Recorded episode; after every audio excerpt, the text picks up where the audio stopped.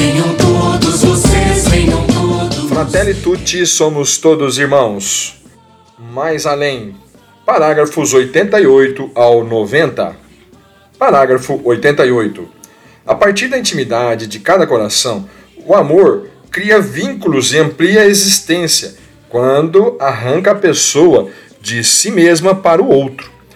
Feitos para o amor, existe em cada um de nós uma espécie de lei de êxtase, sair de si mesmo para encontrar os outros um acréscimo de ser.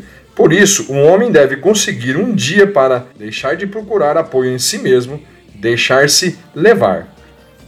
Parágrafo 89. Mas não posso reduzir a minha vida à relação com um pequeno grupo, nem mesmo com minha própria família, porque é impossível compreender a mim mesmo sem uma teia mais ampla de relações, e não só as do momento atual, mas também as relações dos anos anteriores que foram configurando ao longo da vida. A minha relação com uma pessoa que estimo não pode ignorar que essa pessoa não vive só para a sua relação comigo. Nem eu vivo apenas relacionando-me com ela. A nossa relação, se é sadia e autêntica, abre-nos aos outros que nos fazem crescer e enriquecer. O mais nobre sentido social hoje fica facilmente anulado sob intimismos egoístas com aparência de relações intensas. Pelo contrário, o amor autêntico que ajuda a crescer e as formas mais nobres de amizade habitam em corações que se deixam completar. O vínculo de casal e de amizade está orientado para abrir o coração em redor, para nos tornar capazes de sair de nós mesmos até acolher o outro.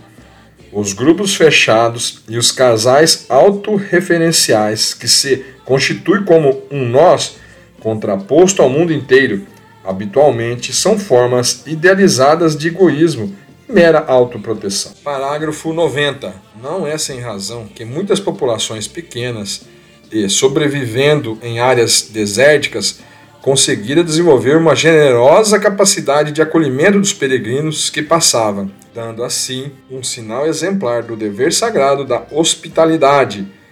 Viveram também as comunidades monásticas medievais, como se verifica a regra de São Bento, embora pudessem perturbar a ordem e o silêncio dos mosteiros. São Bento exigia que se tratassem os pobres e os peregrinos com toda a consideração e carinho possíveis.